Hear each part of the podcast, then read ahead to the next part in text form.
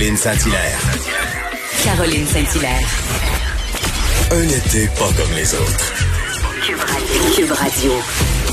Oui, Caroline Saint-Hilaire, euh, dans vos oreilles, euh, bon 25 juin, jeudi 25 juin 2020, lendemain de veille, lendemain de la fête nationale où le Québec est à feu et à sang, à savoir, on a oublié le drapeau du Québec.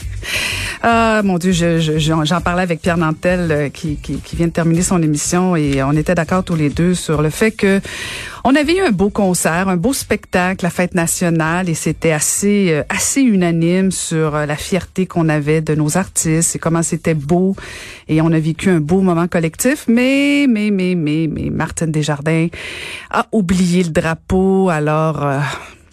Honte à toi, Martine, honte à toi. Ben non, ben non, ben non. Moi, je te pardonne, Martine Desjardins.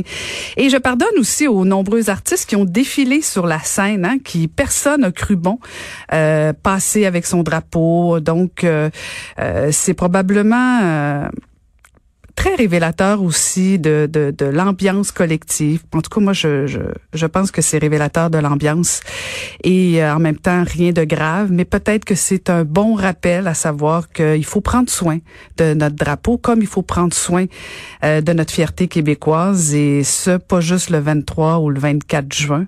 On devrait le faire au quotidien. Mais donc, un oubli, une excuse de Martine Desjardins, euh, que moi, je, je, je, ne doute nullement de ses bonnes intentions. Et je pense qu'il y avait plusieurs personnes dans dans l'organisation de la fête nationale qui auraient pu penser avoir un drapeau, qu'il soit euh, qu'il soit virtuel, qu'il soit euh, mécanique, qu'il soit pour de vrai, qu'il soit à la fin, qu'il soit en image. Euh, mais bon, je pense que on, on on ne verra plus ce genre d'erreur-là. En tout cas, souhaitons-le.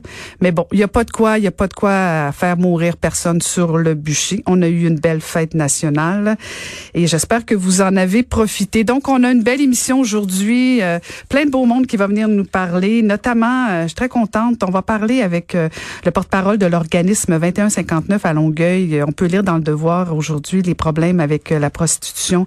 Alors, manquez pas ça. la prostitution juvénile, notamment, ça risque d'être assez intéressant. Et avant d'enchaîner sur le reste de l'émission, on va ouvrir avec notre super Varda.